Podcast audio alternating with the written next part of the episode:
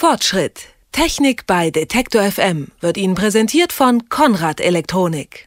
Sie sind die absoluten Trendgeräte und werden in diesem Jahr vermutlich so oft unter Weihnachtsbäumen liegen wie kaum was anderes. Tablets natürlich. Vergangene Woche haben wir im Fortschritt ja einen Experten gefragt, was von Tablets für Kinder zu halten ist. Heute geht es um die Erwachsenen. Wenn wir über Tablets reden, orientiert sich ja ähm, offenbar immer alles am iPad von Apple. Doch ist Apple wirklich das Maß aller Dinge? Und worauf sollte man beim Kauf sonst so achten? Fragen, die sich auch die Technikexperten bei der Stiftung Warentest gestellt haben. Insgesamt 14 Tablets hat man dort unter die Lupe genommen. Kirsten Wetekam ist die ähm, Projektleiterin des Tests und erklärt uns, was dabei herausgekommen ist. Schönen guten Tag, Frau Wetekam. Guten Tag. Die Frage der Fragen ist natürlich ähm, bei diesem Thema, muss es denn wirklich ein iPad sein? Es ist so, dass das iPad bei uns recht gut im Test abgeschnitten hat. Das war insgesamt ein gutes Gerät mit 2.0, war allerdings nur das zweitbeste im Test.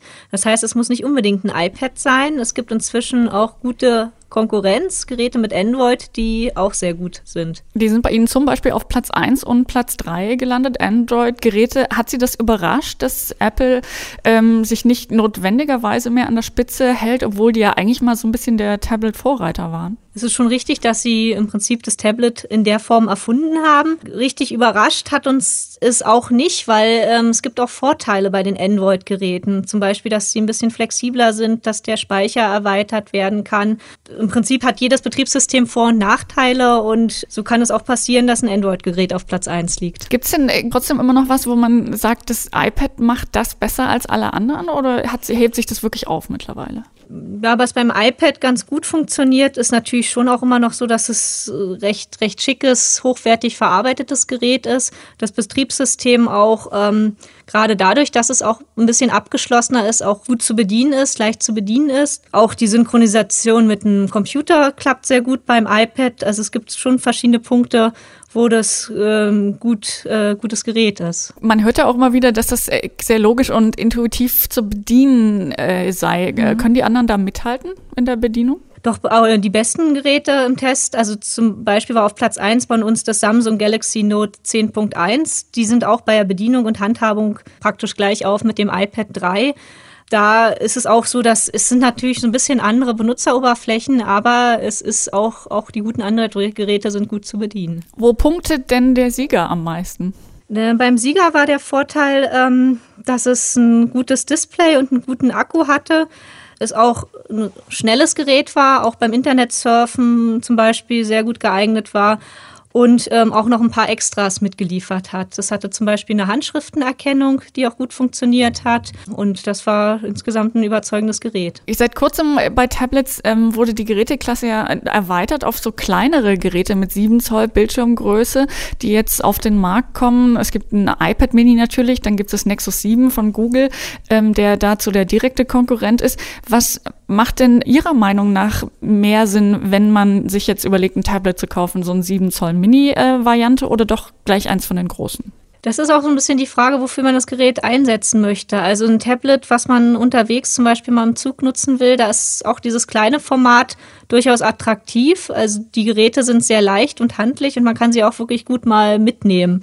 Das ist bei den großen dann natürlich im Prinzip auch möglich, aber die sind dann auch deutlich schwerer und auch in der Hand so ein bisschen. Man merkt das auch so, wenn man mal schnell was lesen will, auch, auch ähm, größer. Also die kleinen sind durchaus auch empfehlenswerte Geräte und ähm, auch etwas günstiger. Nun haben Sie sich interessanterweise auch ein Gerät angeschaut in diesem Test, das eigentlich als E-Book-Reader gestartet ist, der neue Kindle Fire HD.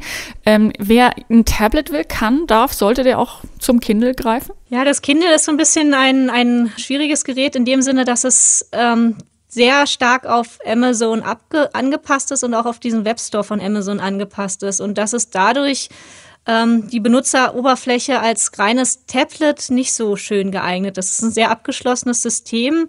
Man kann zum Beispiel die Apps nicht aus dem normalen Google Play Store installieren, sondern nur von Amazon direkt und da ist der Store noch nicht so weit ausgebaut wie, wie zum Beispiel bei Google Play man kam auch sehr schnell immer auf diesen Einkaufsknopf und konnte auch ähm, neben Apps auch gerne Hardware und alles Mögliche ähm, kaufen. Also wer, wer wirklich in dieser Welt lebt und gerne ähm, ein Gerät möchte, was auf Amazon ausgelegt ist, ist damit gut, gut bedient. Die Hardware war auch soweit in Ordnung, aber von der Software ist es doch deutlich weniger flexibel als andere Tablets. Nun wird es ja tatsächlich vermutlich eine Menge Leute geben, die jetzt zu Weihnachten überlegen, ob sie jemandem ein Tablet schenken oder sich selber einen kaufen. Ähm, können Sie uns vielleicht so ein paar Tipps geben als Kaufberatung, ähm, worauf man achten soll? Vielleicht zwei, drei Faktoren, die man bedenken sollte, wenn man was äh, in diese Richtung kaufen will? Ja, man sollte so ein bisschen gucken. Klar, man muss sich entscheiden, möchte man eher ein kleines Gerät, ein großes Gerät? welche Größe ist das Richtige. Vielleicht auch mit dem Betriebssystem gibt es zum Beispiel schon, hat man schon sein iPhone und möchte in dieser Apple-Welt bleiben und zum Beispiel auch schon Apps gekauft, dann vielleicht doch eher das iPad oder ist man auch ein Nutzer eines Android-Smartphones und hat da schon Apps gekauft. Vielleicht ist es dann auch und fühlt sich da in der Welt wohl, dann vielleicht in diese Richtung gucken. Aber bei den Geräten ist halt auch wichtig, dass man zum Beispiel auf die Display-Auflösung guckt.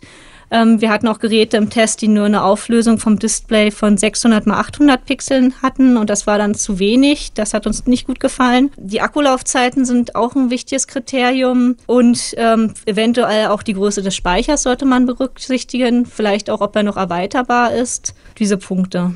Tablets werden in jedem Fall in diesem Jahr vermutlich ein Renner sein im Weihnachtsgeschäft.